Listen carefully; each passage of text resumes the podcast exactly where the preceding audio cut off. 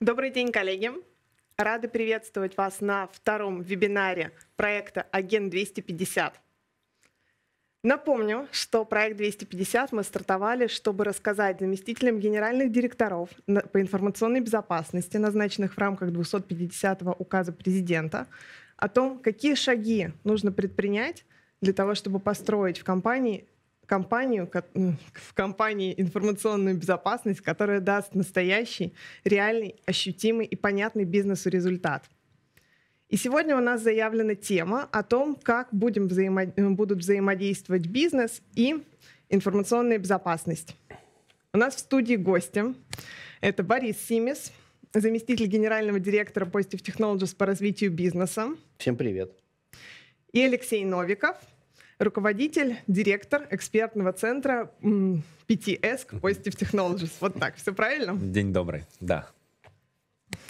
Итак, коллеги, сегодня мы будем разговаривать о том, как вести диалог бизнеса и информационной безопасности. Борис, вот насколько знаю, ты как раз у нас тот человек, который впервые столкнулся с проблемой, как же все-таки бизнесу правильно реагировать на запросы безопасности?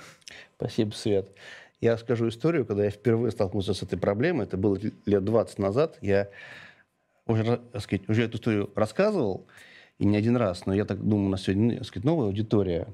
Это было начало 2000-х, я был инженером, и вот приехал внедрять систему информационной безопасности в одну компанию, небольшую, частную, добывающую, ну, скажем так, полезные ископаемые.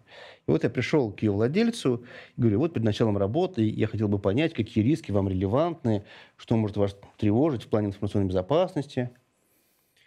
Он так вздохнул. Это был такой мужик с такой шеей, у него голда такая. Вот. Он говорит, братишка, давай выпьем. Наливает мне коньяк. Говорит, смотри, вот если сейчас прилетит ураган и унесет все вот это НГДУ с ангарами, с компьютерами, с людьми, с чем угодно – я в течение месяца все восстановлю, добуду то, что не добыл, и меня в целом это вообще все не волнует. Вот. И э, я думаю, что десятилетие информационной безопасности жило в такой парадигме, когда к ней относились как к чему-то такому, ну, что-то надо чему-то соответствовать, короче, там, да. Вот. А особенность наших дней в том, что за последние годы э, информационная безопасность, она перешла в другой статус. Да, то есть э, я как бизнесмен, ну, условно говоря, вот в, э, в бизнесе позитива долгие годы я смотрел на те риски, которые нам релевантны. Да? Какие были риски? Мы вложили деньги в продукт, он сказать, не пошел там, по рынку. Регулятор, там, я не знаю, там, брал у нас лицензию, и у нас на бизнес пошел там, сказать, резко вниз. Ушли Э, наиболее так сказать, ключевые эксперты, ну и так далее. Да? То есть рисков много там. Не хватало денег, там, не знаю, э, на счету там, кэша для оплаты зарплаты. Да? То есть э, и у меня риск информационной безопасности не был в топ-10 моих рисков ну, в целом. Но когда я стал более зрелым, да, у нас сейчас нет проблем с кэшом, так сказать, мы работаем с людьми там, мы, и так далее, да, то эти риски стали подниматься выше, потому что э, у нас другая ситуация, у нас другая репутация, она нам важна, да, и в целом я думаю, что по мере зрелости бизнеса, да, и по мере его цифровизации, да, вот это отношение стало меняться, и э, я все больше и больше вижу руководителей, э, которые относятся к информационной безопасности как ну, к интересующей их теме. Вот, поэтому я думаю, что в целом указ и вообще тема отношений руководства к информационной безопасности, она ну, довольно своевременна и сейчас довольно актуальна. Вот с точки зрения вот такого вступления, условно говоря, как я вижу вот эту тематику. Угу. Коллеги, давайте все-таки посмотрим, кто у нас сегодня присутствует на вебинаре. Прошу модератора запустить опрос. Расскажите, пожалуйста, как и в прошлый раз, кто вы, какую роль вы представляете в компании. Нам предельно интересно понимать, как много среди нас заместителей генеральных директоров, как много людей, которые отвечают за информационную безопасность. Вот, и тут можно, пока идет опрос, э, вспомнить, mm-hmm. ну, собственно, нашу реальную ситуацию, да, и мы даже сейчас, Леша, можем ее так немножко проиграть. О, у нас будет сценка. Конечно, да. Ну, то есть, смотрите, вот прям реальная ситуация. Позитив. Жил долгие годы, мы, конечно, занимались своей информационной безопасностью, э, не, не держали это в фокусе топ-менеджмента. У нас же есть как бы свои хакеры, которые нас все время проверяют, да, и они всегда нас ломают. Ломали. Вот, многие годы. И в какой-то момент пришли ребята, собственно, сами хакеры, и говорят, ну сколько же можно же уже, да? Давайте сделаем свою безопасность такой, чтобы мы ее не сломали. Ну, другое дело, что они ломают, в общем-то, все компании, которые они встречали, да, вот. И уже по привычке и позитив тоже. Ну, да. Но я к тому, что и у нас реально появился запрос сделать такую безопасность, которая, ну, за которую нам самим, условно говоря, не стыдно, информационную безопасность. Вот. И меня попросили, ну, как одного из акционеров, э, курировать этот вопрос. Хотя я не курировал э, в компании IT, да, я больше отвечал за всякие бизнес-проекты и отвечаю. Но, тем не менее, так договорились, что я этим позанимаюсь. И вот у нас была такая, ну, примерно история. То есть я позвал человека, который тогда отвечал за IT и за безопасность, сказать, предложи что-нибудь, что можно сделать, чтобы повысилась наша информационная, ну, сказать, уровень нашей защищенности был прям драматически э, увеличен. И вот он ко мне пришел. Алексей, да, там был интересный запрос, да, по поводу того, давайте займемся информационной безопасностью да. и в нее проинвестируем. Да. А, и действительно, на самом деле случился тот паттерн, а, который сейчас вызывает удивление и, и который сейчас а, хочется на самом деле, чтобы в компаниях случался все реже и реже. То, что диалог довольно простой был. Этот человек приходит к Борису и предлагает ему сразу спецификацию со словами «Так, мы тут все посчитали, мы позвали лучших архитекторов, инженеров и специалистов по информационной безопасности, нам нужно совсем чуть-чуть, ну, где-то 350 миллионов на нашу компанию, там миллионов 100 это там на сервера, на железо, а дальше мы хотим купить чекпоинта побольше, а, VPN купить у чекпоинта, а, закупить, естественно, антивирусов – и, в принципе, нам кажется, на первый год этого хватит. То есть это вот прям то, что мы будем делать, и то, что мы хотим приобрести с точки зрения информационной безопасности. Да. Теперь я сижу, никого не трогаю. Ко мне приходит человек, говорит, дай денег. Ну, то есть в целом, ну что такое для позитива тогда было 350 миллионов. У нас годовой расходный бюджет был 4 миллиарда. Да? Вот. А основной, так сказать, расходы – это ФОД, фонд оплаты труда. Ну, конечно, и чего-то еще мы делаем, а, тратим деньги на что-то другое. В целом 350 миллионов – сумма немалая, но подъемная.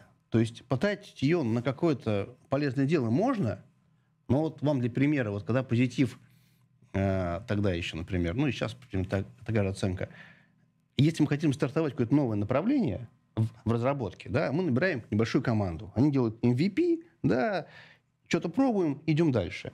Вот попробовать стоит, грубо говоря, миллионов 60 в год. То есть, когда у тебя просят 300 миллионов, ты понимаешь, что ты можешь... 6 продуктов. Инициировать 5-6 таких вот инициатив, которые тебе могут понести, ну, в принципе, миллиарды через сколько-то лет. Да? И вот у тебя просят такие деньги. Но но, с другой стороны, мы тратим деньги на разные правильные вещи, да, то есть мы тратим деньги на, на, на свое IT, там, ну, то есть это можно потратить деньги. И вот э, я говорю, хорошо, а, ну, допустим, мы дадим тебе вот эти деньги. А что я получу взамен? Что будет результатом? И дальше феноменальный ответ, да. который, к сожалению, очень часто все, да. все еще звучит на рынке. Ну как же, мы откроем проект по внедрению чекпоинта и перепостроению нашей сети мы его внедрим и будем его эксплуатировать. А да. А также мы, наконец-то, допокроем антивирусами все оставшиеся рабочие станции, армы и сервера, которые у нас на текущий момент не покрыты и которые у нас постоянно в тех долге да. остаются. Вот. Я начинаю потихоньку заводиться, хотя я еще нахожусь в добром состоянии духа, вот, и говорю, ну хорошо, ну мы все это купим, а что взамен-то? Ну, то есть нас хакеры после этого наши взломают или нет? Не знаю, может взломают, может не взломают. Но тут, я насколько понимаю, присоединились хакеры к этой истории и сказали, что по большому счету это ничего не изменит э, с точки зрения информационной безопасности внутри компании. Да, то есть я понимаю, что ко мне пришел человек просить деньги, то есть я должен прийти к акционерам запросом, ну, к другим акционерам запросом на такие затраты, а в качестве результата я им скажу, что мы что-то купим и внедрим. Да? Вот это вот отсутствие результата, оно прям ну, было вопиющим. Да? я, наверное, почувствовал, э, как глупо выглядит вся индустрия наша, которая в целом вот так себя и ведет. То есть э, она ходит просить нам, да. Дальше этого мы сказали, слушай, ну это, наверное, не очень как-то все выглядит. Давай ты как-то это, ну, подумаешь, как-то это, ну, не знаю, по-другому нам представишь, как-то, ну, вот убеди нас, что, что нам эти деньги надо потратить. А человек ушел, пришел с написанными рисками и вероятностями. Ну, то есть там, он пришел, говорит, вот у нас есть такие вот риски, мы это сделаем, и вероятность их уменьшится. Ну, то есть уже какой-то классической риск-ориентированной модели да. пришел. Но это тоже не, не зашло, скажем так. Ну, давай перечислим да. все причины. Да. Во-первых, а, было большое количество этих рисков. А, и а, оценка в вероятности того, произойдет этот риск или не произойдет, она да. всегда подвергается спорам. Потому что, с одной стороны, стороны хочется сказать то, что это событие 15 лет не случалось, почему оно должно случиться в этом году, либо в следующем году. А с другой стороны, когда ты смотришь на представителей индустрии, понимаешь, что они уже с этим столкнулись, они с этим сталкивались, и вот эта вот вероятность 60, 70, 80 или там 30 процентов, она не дает четкого ответа. Да, но даже если бы у нас была бы четкая статистика, все-таки мне говорят, дай там, условно говоря, 300 миллионов, я уменьшу вероятность на 20%. Но как-то вот из кармана вот деньги раз, но уменьшение вероятности. Ну, ну как-то у меня это не вызывает какого-то э, ответного желания выделить как бы деньги. Да? Хотя я, я понимаю, что многие инициативы, они могут быть рискованные, ну, не всегда, ну, то есть, допустим, вот мы, а когда делаем новый продукт, он же не факт, что он прям взлетит. То есть я понимаю, что это деньги, ты выделяешь в этом есть какая-то, ну, какая-то доля риска. Ну, то совсем. А, мы позвали там людей из Big Four, консалтинг. А как вот вы вообще убеждаете людей? Они пошли по той же самой рисковой модели, но по факту принесли такой длинный Excel, который читать было скучно, а если так его сократить, то типа дайте денег, и мы внедрим чекпоинт. Ну, вот так в, целом. И Вернулись в этом, туда Да, же. и в этом был какой-то элемент какого-то развода. То есть, ну, как бы, я прям чувствовал себя, ну, мягко говоря, не очень уютно в этой ситуации. Давай вспомним этот Excel. У него был еще очень большой недостаток, потому что там были так или иначе связанные риски, киберриски а, с различными бизнес-функциями. И э, разговаривая с тобой, звучало все логично. Но потом, когда к диалогу присоединялась та или иная бизнес-функция, оказывалось, что риск-то сильно преувеличен. И если произойдет это событие, которое было перечислено, оно может и не окажет такого критического влияния на эту бизнес-функцию, которую, которую как бы перед этим составили. И поэтому перечень, ну, не знаю, по-моему, в первом ценнике было больше 30 точно да, э, да, вот этих вот да, различных событий да. для компании он э, трансформировался, ну вот в конечном итоге сейчас мы как компания живем ну, с четырьмя такими недопустимыми да, событиями. То есть как мы пошли дальше? Мы сели вместе, стали думать. И мы поняли, что в принципе, если бы ребята пришли со словами вот 3-4 реальных, ну там, слово риски я там не люблю, а, оно как-то опошлено всей вот этой вот индустриальной такой подходом таким. Ну вот есть 3-4 мы их называем недопустимых события или каких-то вот сценария, вот от которых меня реально прям бросит в дрожь. Ну, правда, я вот прям утром просто думаю, вообще, да. И вот если ребята пришли, вот есть 3-4 сценария, и прям они, и я скажу, да, это действительно меня, мягко говоря, волнует.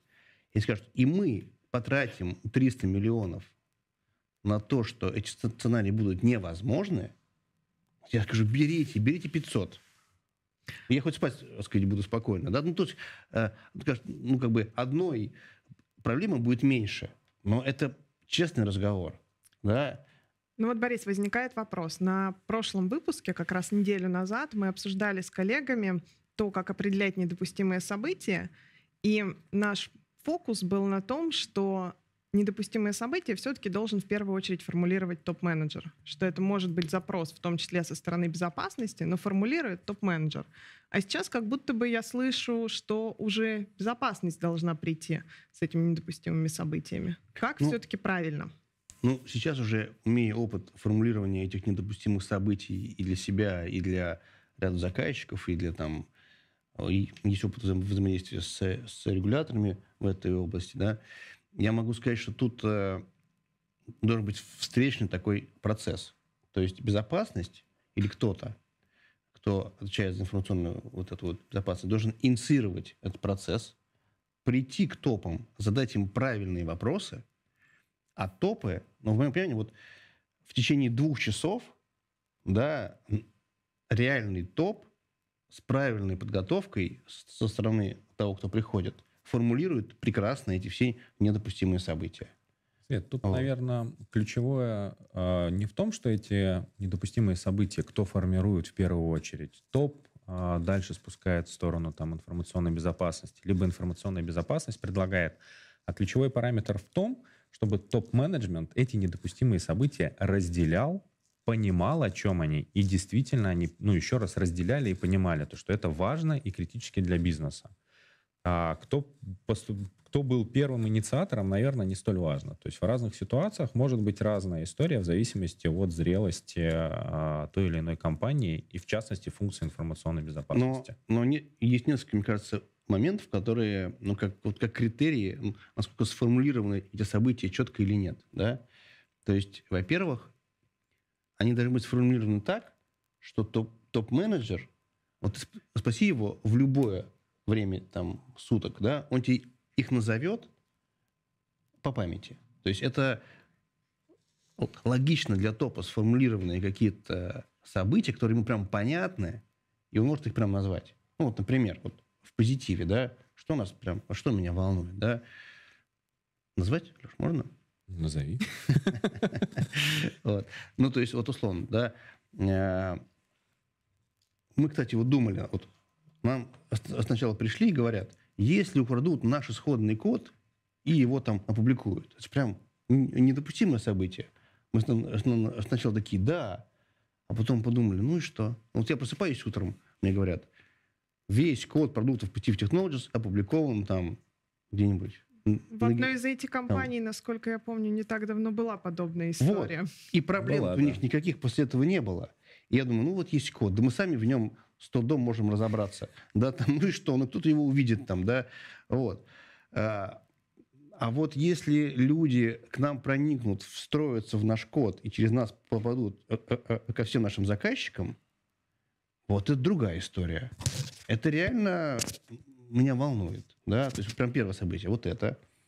А, а, второе событие – это кража прям денег с нашего расчетного счета в какой-то сумме, которая значима ну, для нас. Вот они были, их прям нет ну, каким-то образом.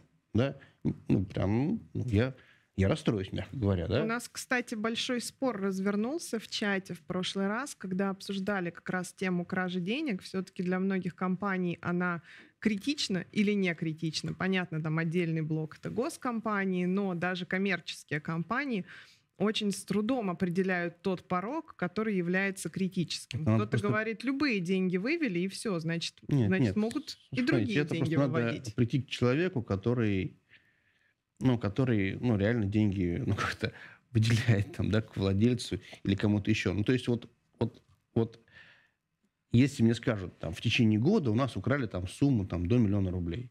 Плохо? Плохо.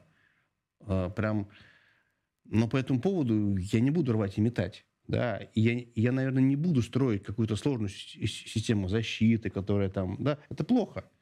Ну, это для меня это какой-то базовый уровень. То есть вот делает чего-то позитив такого, ну, знаете, такого, ну, он говоря, неэффективно тратить деньги. Но где-то мы неэффективны. Где-то мы там, не знаю, кого-то наняли, а он плохо делает свою, свою работу, и это же миллион уходит в виде зарплаты, да. А вот там 50 миллионов так пропало. Это прям так себе история. Да, вот я прям... Эта цифра, она довольно понятна. А тут Тут же можно детали обсуждать там раз или в течение года, но в целом вот он какой-то вот, да, вот. А, и мы вели разговоры с топ-менеджментом разных компаний, а они эту цифру называют. Я помню, мы говорили с одним банком, зампред. Он говорит, до полутора миллиардов у нас все покрывает страховка. А после полутора, да. То есть э, в целом компании, они, как правило, понимают вот эту свою историю, связанную с кражей денег. Вот. Третье, вот безопасность, да, кстати говоря, ее не понимает. Не понимает, она не может понять. Это, это как раз вот эту тему может только топ назвать, да, или даже, даже может быть, именно ближе к владельцу, к гендиру, кто все это смотрит, оценивает, да. Вот. А тут, кстати, знаете, какую ошибку люди допускают часто?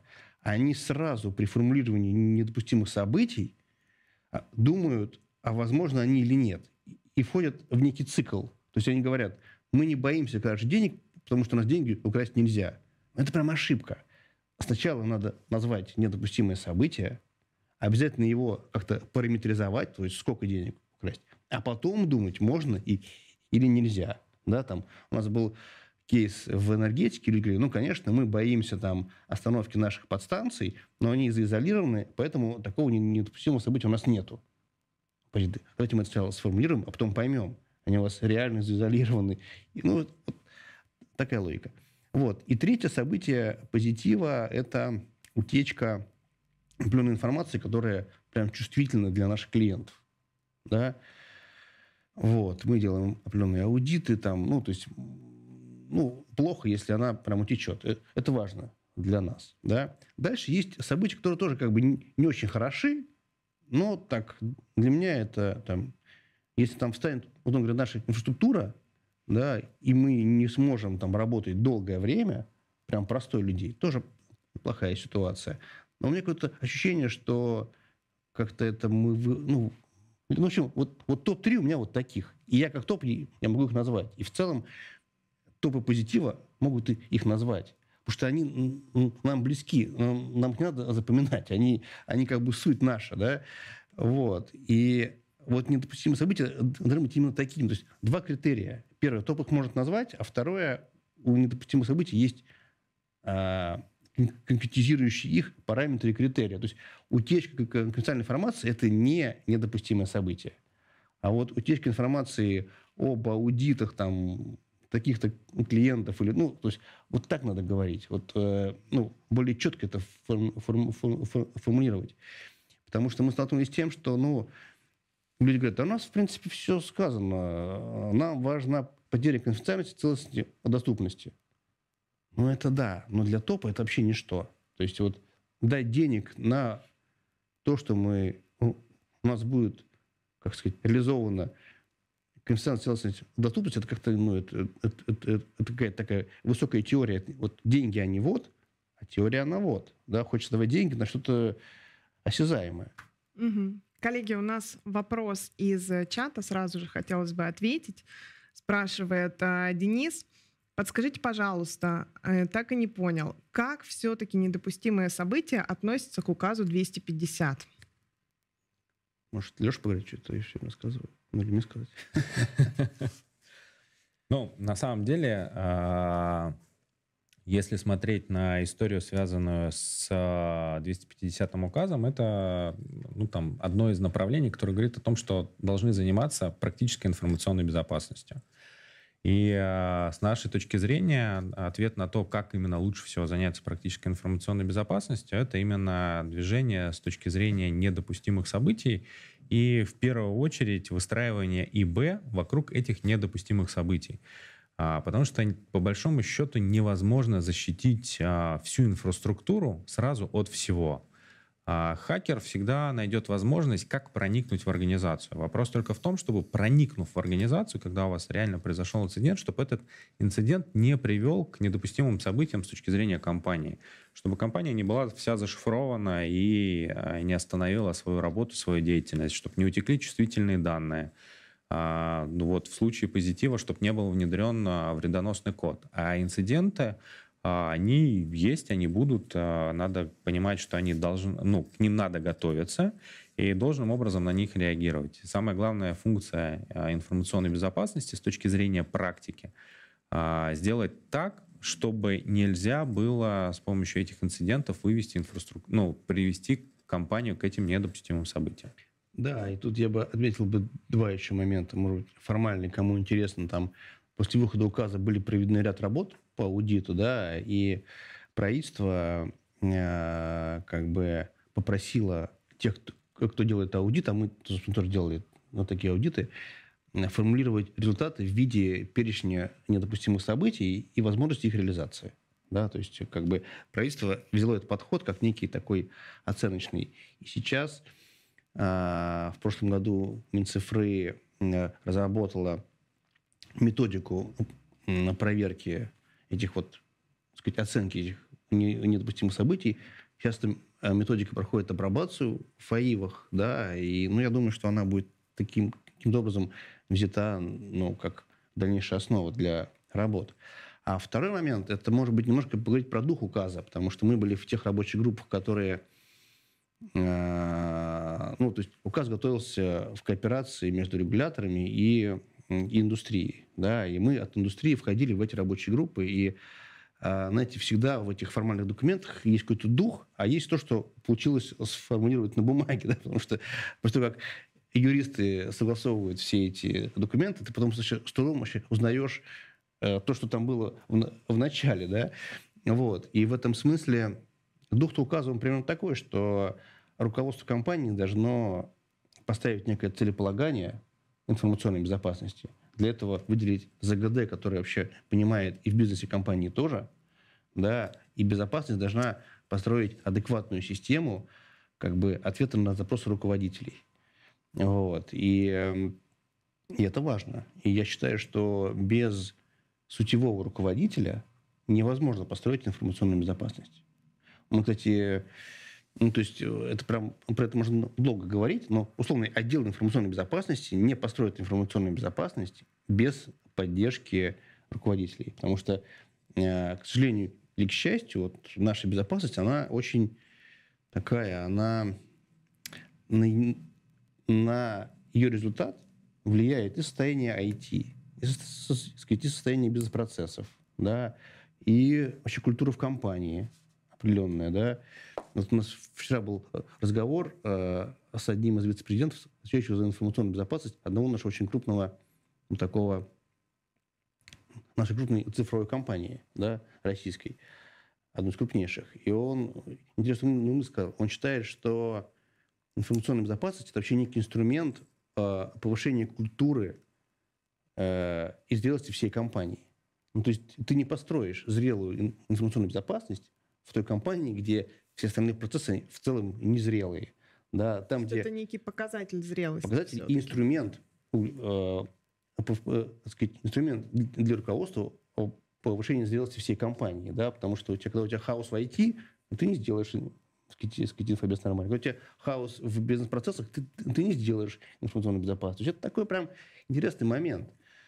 А, вот. Спасибо да. за развернутый ответ. Коллеги, давайте поговорим о том, все-таки какие главные вопросы должен заместитель генерального директора задать своему ЦИСа, то есть руководителю службы информационной безопасности. Мне что-то смущает, что я все время говорю. Ну, вот можешь ну, начать задавать вопросы, говорить, сейчас да. буду говорить я, да.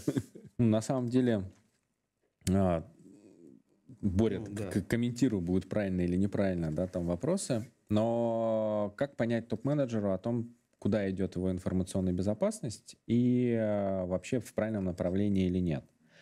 А, Первая история — это связанная с тем, какую ответственность перед бизнесом несет ЦИСа и насколько ЦИСа вообще информационная безопасность понимает, зачем он в компании, зачем он нужен. То есть эта история а, очень часто получает а, ну, такие непрактические кейсы, непрактическую информационную безопасность. А, кто-то пытается соответствовать только комплайенсу, только нормативке и при этом совершенно не заботится, не думает о реальной информационной безопасности.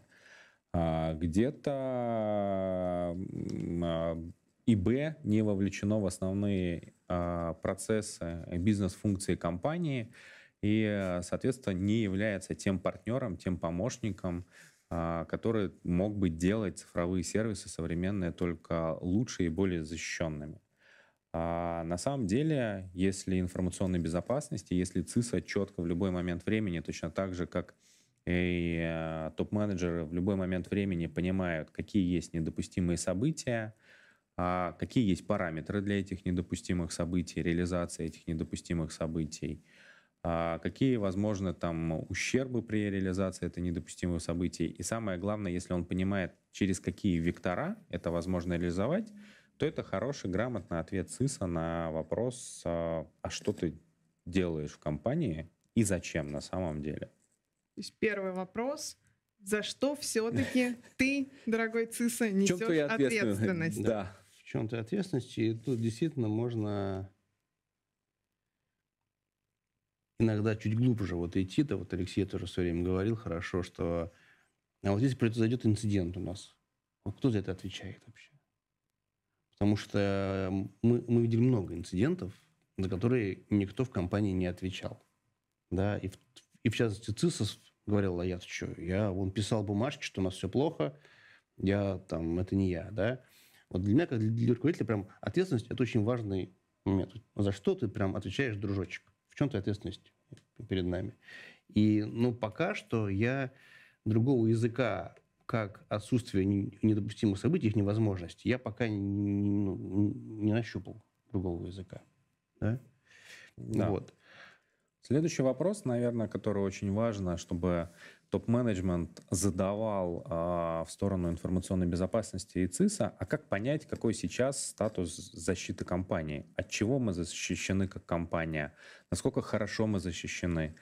А очень часто топ-менеджерам показывают ну, различные дашборды, а, на которых есть там SLA, метрики, метрики по устранению уязвимостей, метрики, как быстро мы обнаруживаем инцидент, как быстро мы реагируем на инцидент. Ну, не знаю, Боря, тебе важно, мы за 25 минут реагируем на инцидент или за 28? Да. Что бы ты выбрал? То есть это... Хороший вопрос. То есть действительно, когда меня начинают перегружать какими-то цифрами, какими-то э, графиками, да, то есть, ну, мне это не, не очень понятно. Есть ощущение, что меня пытаются запутать, да, вот на поляне, где я ничего не понимаю, какие-то говорить умные слова. Вот. Э, но мне действительно важно, ну, то есть, вот как вообще, вот, хорошо, вот ты отвечаешь за, за нашу информационную безопасность, допустим, даже говоришь про недопустимые события. А, а как ты вообще проверяешь и понимаешь, вот, что сейчас компания вообще защищена, даже вот в целом компания защищена, вот какой у тебя механизм, подход к пониманию, мы защищены от этих недопустимых событий или нет? И это прям ну, интересный вопрос. Ну, то есть, э, в моем понимании есть ну, несколько механизмов. Ну, например, хороший ответ, когда лю- лю- люди говорят, мы зовем самых крутых людей из индустрии, они пытаются эти события реализовать, у них, он, например, получается или нет. Ну, то есть, и тут, и тут ответ нормальный. То есть, даже если у нас сейчас такая безопасность, что э, у кого-то получилось реализовать не, не, сказать, недопустимые события, это тоже понятно. Да, мы не идеальны, но мы хоть понимаем, чем, чем, чем мы делаем. Да? Если у людей не получилось, давайте возьмем других. Пускай других получится. Да? То есть, какое-то разумное а, вот компромисс между частотой проверок разными сильными людьми и стоимостью этой истории, да, чтобы это не было очень дорого для нас и, и слишком накладно. То есть а, а, какой-то внешний взгляд. Может быть, внутренний взгляд. У меня есть свои ребята, сейчас они называются там модные темы Red да, они прям независимые, и они прям говорят, вот это можно, а вот это нельзя. Да? То есть всегда хочется посмотреть в глаза какому-то внешнему и внутреннему, но, но, но, но самое главное, не, независимому человеку, который дорожит своей репутацией, который говорит, вот сейчас твой уровень защищенности, вот он вот такой. Потому что не секрет, что на рынке можно купить там, я не знаю, справки в бассейн, сертификаты ИСО, те, так сказать, заполняя их пришлют, да, в принципе, можно, так сказать, позвать компанию, которая скажет, что у тебя все хорошо. Но вот э, мне же как топ, мне же важна реальность. Да, и прям важно покопаться. Я бы... Ну, знаете, как бывает? Э, часто нас... Мы делаем аудит, а потом руководитель зовет нас прям сказать, э, сказать, лично поговорить. Прям понять, а что осталось на словах-то, а как мы чувствовали себя, атакуя или там, верифицируя вот эти события. Да? То есть, когда, например, мы сделали такой себе проект, мы зовем э, на, сказать, ну, сказать, наших партнеров или где-то конкурентов, чтобы они э, пытались нас взломать.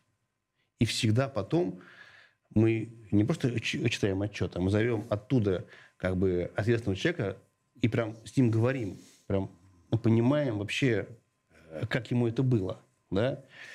То есть вот. это уже разговор на уровне топ-менеджмента также Топ-менеджмента, да. Ну и обязательно именно тот эксперт, который нас атаковал, и, и который может донести какую-то правду матку. Может быть, мой сотрудник скрывает от меня э, реальное положение дел. Я, ну, я, я, я хочу прям, прям сам поговорить. Угу. Вот. На самом деле, ну, мы это у себя называем киберучениями. А вот. Могут быть они как внутренние, действительно, как Борис говорил, с привлечением внутренней команды Red Team, если они есть. Но помимо, собственно, внутренней команды, лучше всегда еще иметь взгляд со стороны, который качественно это делает. И самое главное, эти киберучения, они очень наглядные и э, очень практические, позволяют ну, прям вовлечь топ-менеджмент и показать им, что происходит реально с информационной безопасностью. А, потому что ты можешь выявить во время этих киберучений новые вектора, на которые служба информационной безопасности не обращала внимания. А, ты можешь выявить новые техники, тактики там, в первый раз, потом сделать работу над ошибками, закрыть, усилить свою безопасность и получить результат, что эти вектора больше не работают. Ну а так, а, после таких киберучений мы у себя в компании их провели большое количество, там только с внешними командами у нас их было 6, а, это реально очень сильно интересует топ-менеджмент. Они с интересом потом да. слушают рассказы да. о том, как э, кто-то представился сотрудником компании в Телеграме, завел аккаунт, э, попросил пароль от Wi-Fi в корпоративной сетке и потом там прислал резюме, либо еще что-нибудь. Все эти вектора, они очень действенно показывают, где есть недостатки с точки зрения информационной безопасности. Они четко формируют карту того, куда дальше развивать информационную безопасность. И однозначно подкрепляет ту самую спецификацию, если она все-таки осталась. Потому что после этого не остается вопросов. То есть вот мы провели киберучений, получили доступ внутрь компании, взломав веб-приложение. И тут же всем становится понятно, то, что да, действительно, вот эта мера, которую раньше предлагала служба информационной безопасности по защиту веба, она имеет место, место быть, она да, нужна, да, да. потому что это критически влияет на возможность реализации недопустимых да, событий. Да, и тут вопрос, знаете, вот э, я бы сконцентрировался бы на теме киберучения, потому что она важная. Я думаю, сейчас вот киберучение и бакбаунти – это единственное мерило твоей реальной защищенности. А что такое бакбаунти? Можешь ну, бакбаунти, да, это когда ты зовешь определенное сообщество, давая ему вознаграждение за то, что он найдет определенные бреши или уязвимости в твоей информационной системе. Очень да. похоже на киберучение. Да, но при этом бакбаунти, ну, как оно принято делать, например, в мире, там, да, там, э, оно, как правило, практически не ограничивает тех участников, которые могут в этом участвовать. Да? То есть Еврочейн, ты берешь там компанию А и с ней договариваешься. О чем ты с ней договорился? Непонятно. А тут ты говоришь, весь мир. Я вам дам 30 э, миллионов за то, что вы ломаете позитив и объясните мне, сказать, как вы это сделали. За эту сумму придут ну, нормальные ребята, э, которые будут это делать. Если тебя не взломали, значит, твоя за, за защита уже определенного уровня. А 100 миллионов рублей – кто придет, да, то есть это такое прям хорошее мерило, ну, прям в деньгах твоей защищенности. Вот. И так вот, э, есть плохие паттерны. Наши ребята в свое время говорили, давайте мы сделаем киберучения, но только давайте их делать, э, короче, э, только в рабочее только время. Только в рабочее время, выходные не работать, еще не сходить вот сюда, вот сюда, вот сюда, вот сюда, и заранее предупреждать, что вы, будете делать. И это прям так себе история. Мне, как руководитель, хочется понять, хакер-то, он что сделает? Он же не будет спрашивать, он не будет работать в рабочее время, там, да. То есть, если вы боитесь, что что-то упадет, так получается, значит, ваш уровень такой, что что-то упадет. Да, то есть хакер спрашивать не будет этого. Да. Понятно, что тут э, надо включать голову. То есть ну, мы, например, когда мы делаем такие гибручения, мы делали их там на объектах энергетики, там, критическая инфраструктура, там, большие банки. И, ну, понятно, что мы там э, работаем аккуратно. Но, тем не менее, все равно попытки как-то, знаешь, вот это все нивелировать, вот какие-то вот срезать углы, оно мешает а, ну, реальному восприятию, как бы, понимаешь? То есть важно. получается, что руководителю нужно смотреть не только на то, какие способы были выбраны, но еще и смотреть на то, какие критерии поставлены для этих способов. На самом деле не, кри- да. не критерии, какие а ограничения. Какие, какие ограничения? Потому что очень многие обманываются. Ну, то есть они проводят киберучения, и при этом в рамках этих киберучений очень сильно ограничивают скоп, ограничивают время работы. А, активно контролируют ту команду, которая выполняет функцию Red Team, заставляют их информировать о всех своих последующих шагах, а самое главное, еще явно вносят запрет на какие-либо действия. В результате получается результат, что якобы компания защищена, но если посмотреть на эти требования, компания защищена в режиме 8 на 5, защищена только до этих трех информационных систем и защищена только тогда, когда, допустим... Знает, не... что нас атакуют. Да, да, ну, знает, что нас атакуют. И четвертая, защищена в тот момент времени, когда хакерам запрещено использовать там нулды и уязвимости, хакерам запрещено присылать, допустим, вредоносные вложения, еще что-нибудь. Но, по-моему, в реальном мире, мне кажется, невозможно найти хакера, злоумышленника, Работающего по таким который бы был бы в таких ограничениях. Да. У меня в, в подчинении находится подразделение, которое занимается расследованием инцидентов. Самая горячая пора — это в ночь с пятницы на субботу. Э, вот тогда происходит больше всего а, в инфраструктуре именно того самого вредоносного, которое приводит, к сожалению, к инцидентам, а иногда и к недопустимым событиям для компании.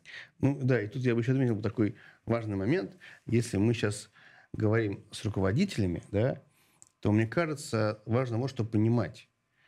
Важно понимать, что вот текущий уровень защищенности, он в целом таков, что, скорее всего, хакеры вас проломят. А, и я бы давал бы определенную индульгенцию тем руководителям служб информационной безопасности, которые не боятся об этом сказать. Многие боятся, потому что руководство ну, начнет искать виноватых, а ведь это неправильно. Нормальный паттерн руководителя понять, что время изменилось, сейчас злоумышленники стали сильнее, мы прожили там без инцидентов много лет, но дальше мы так вряд ли проживем. И тот э, условный безопасник, который не боится прийти сказать реальность, это, э, это очень правильный путь. Да? То есть надо увидеть реальность и от нее отталкиваться. Ну, в 99% случаях э, недопустимые события в компаниях можно сейчас реализовать. Где-то больше, где-то меньше. А вопрос в адекватной оценке руководства, что с этим делать.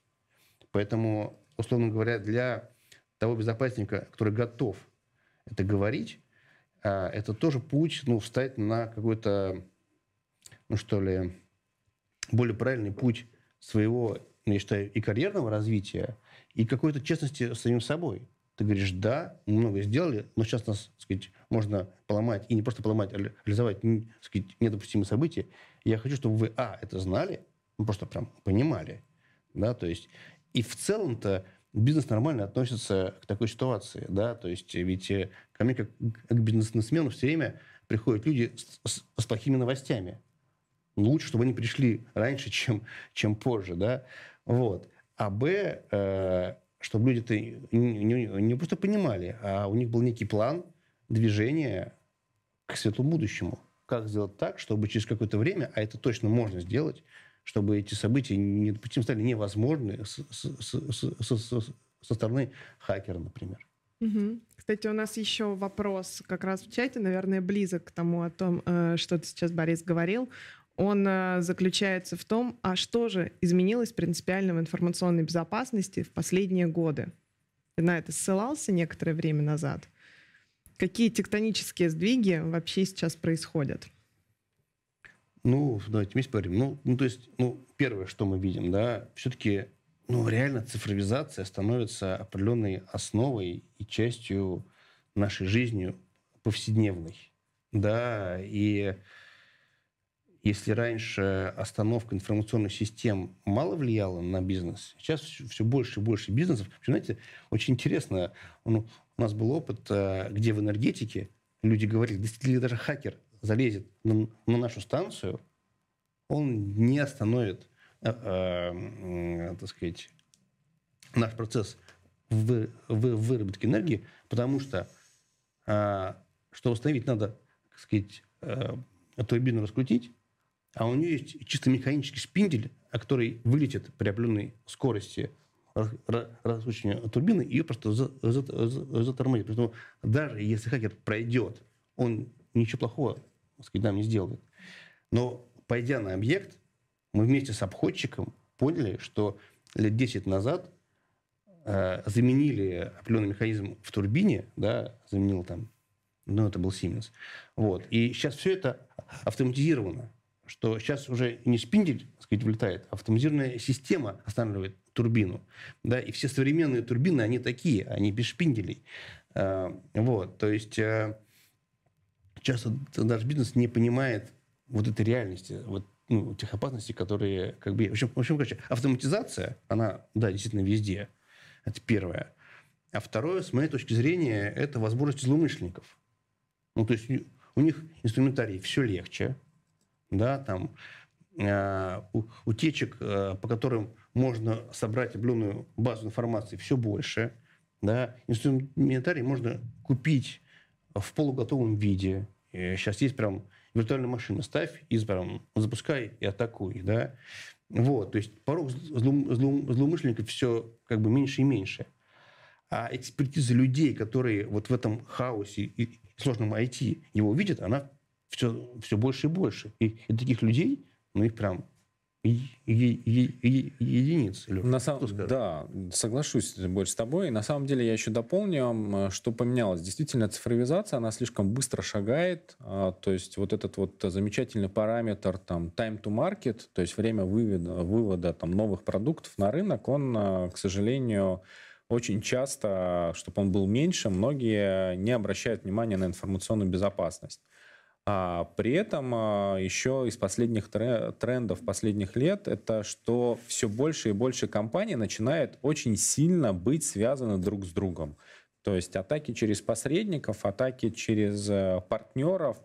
А, мы иногда видели, когда там цепочки были из трех, из четырех компаний подряд для того, чтобы проникнуть в какую-то крупную компанию и попробовать реализовать там недопустимые события. Поэтому вызовов перед информационной безопасностью становится все больше и больше. И учитывая колоссально большой ландшафт, очень сложно все это защищать. Поэтому необходимо сосредоточиться ну, там, наиболее важном с точки зрения бизнеса. Коллеги, спасибо. Давайте, наверное, будем подводить итоги нашего сегодняшнего разговора. И у меня просьба к Алексею, затем к Борису назвать, по вашему мнению, топ-3 ошибки ЦИСа при общении с заместителем генерального директора ПИБ? А, давай, наверное, я начну.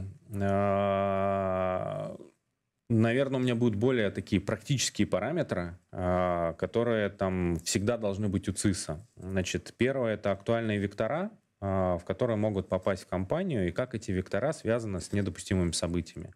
ошибка есть, какая? Э, ошибка, если этого нету. То есть, угу. если этого нету, если ты не понимаешь, как могут проникнуть в твою компанию, через кого могут проникнуть в компанию, элементарно, если ты не знаешь всех удаленщиков и всех подрядчиков, которые имеют доступ в твою инфраструктуру, это прям плохо. Вот. И понимание, как это влияет на твои э, недопустимые события. А второй фактор, если ты никак не проверяешь свою информационную безопасность, э, каков ее статус сейчас, вот, и самое главное, не делаешь это периодически. То есть э, Red Team, либо киберучение — это прям обязательный атрибут, обязательная метрика. Ошибка, если ты этого не делаешь, потому что в результате это померяет э, хакер во время реального взлома инцидента, и результат может оказаться не столь радужным, который большинство рисует а, на своих замечательных дашбордах и стараются, чтобы они были всегда зеленые. А, пункт номер три – это, наверное, все-таки концентрация на вопросах информационной безопасности а, и выставление таким определенным стопером для развития бизнеса. То есть все-таки ЦИС и информационная безопасность должны а, уметь разговаривать с бизнесом на их языке, быть погружены в бизнес-процессом и не быть тем стопором, который не позволяет быстро выводить на рынок новый продукт.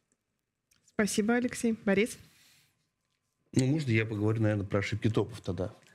Ну, вот. давай. Да, мне, угу. мне кажется, что первая ошибка, то есть думать, что оно как-то все решится само собой, да, то есть если ты просто даешь денег в бюджет или не даешь, вот, то информационная безопасность не случится без твоего личного участия. Если ты не участвуешь, то, то, то ее точно нет. Вот. А вторая, наверное, ошибка – это все-таки действительно относиться к, к инцидентам как э, к поводу для наказания, а не к поводу для исправления. Да, то есть, в моем понимании, сейчас взломаны очень многие организации, и, и это реальность. Вопрос именно в том, что с этим делать. И хуже, если кто-то скрывает эту реальность, боясь наказания. Лучше прям вот кишки вывернуть, сказать, вот наше состояние, пойдемте чего-то с этим делать. Вот. Вот, наверное, такие, наверное... Да, и, наверное, третье, это ошибка, это поддаваться на какие-то мифы. Например, миф. Все можно взломать, поэтому у нас сказать, безопасность не очень. Поэтому безопасностью можно не заниматься. Да. Все равно все сломают. Да. Или такой миф. У нас все сертифицировано, там, у нас была проверка регуляторов, поэтому у нас все хорошо. Но это тоже не так. Да? То есть тут надо как-то все-таки принимать нормальную, адекватную позицию. Вот. А, наверное, в заключение, можно, тебе какая мысль пришла, а, я всех позвал бы на Positive Hack Days. Вот. Давай позовем. Да, у нас же у нас ежегодно проходит, наверное, крупнейший в России ивент по информационной безопасности. Он будет проходить 19-20 мая в парке Горького. И как раз смысл этого мероприятия – это объединить людей с разных сторон. То есть там, условно говоря, мы строим макет страны, где прям разные индустрии. Да, там, там банк, э, энергетика, железная дорога, что-нибудь еще. И будут прям... И, но это все построено на реальных, на, на реальном оборудовании, на реальном софте. И будут а, команды, опять же, реальные команды, э, которые все, все, все это будут защищать, и одни из лучших команд России, которые будут на них сказать, нападать с целью реализации недопустимых событий. Из всего этого мы делаем такое наглядное шоу, чтобы человек любого уровня, от инженера-технаря до руководителя, увидел некую проблематику вот на, на текущий день. Что может сделать злоумышленник с той или иной индустрией. Да, и это прям красивое, интересное шоу. Вот, Positive Hack Days, приходите, мы вас прям там, не знаю, если через свету как-то соорганизуетесь, можем сделать там какую-то экскурсию, не знаю. Я думаю, сделаем. Да? Сделаем Хорошая обязательно. Тема. Да, это... Коллеги, большое спасибо. Просьба к модератору, пожалуйста, отправить опрос. Ответьте, насколько вам понравилась сегодняшняя тема, насколько она была близка и интересна. И в завершение мне хочется сказать несколько слов про то, как дальше будет развиваться наш проект. Через неделю, 19 апреля, у нас состоится встреча с Алексеем Лукацким, который расскажет о том, как выбрать с точки зрения топа правильный подход к построению информационной безопасности, развивать ее внутри, либо отдать ее развитие на аутсорсинг. Это наша следующая тема, думаю, будет очень интересно. Алексей признанный эксперт в сфере информационной безопасности, может быть, для топ-менеджеров он чуть менее знаком, но тем не менее я вас Приглашаю обязательно посетить следующий вебинар, э, а также отмечу, что на него нужно отдельно зарегистрироваться. Мои коллеги направят в чат Telegram указ 250 польза ссылку на этот вебинар. Поэтому приглашаем. Увидимся через неделю. Коллеги, всем спасибо. thank you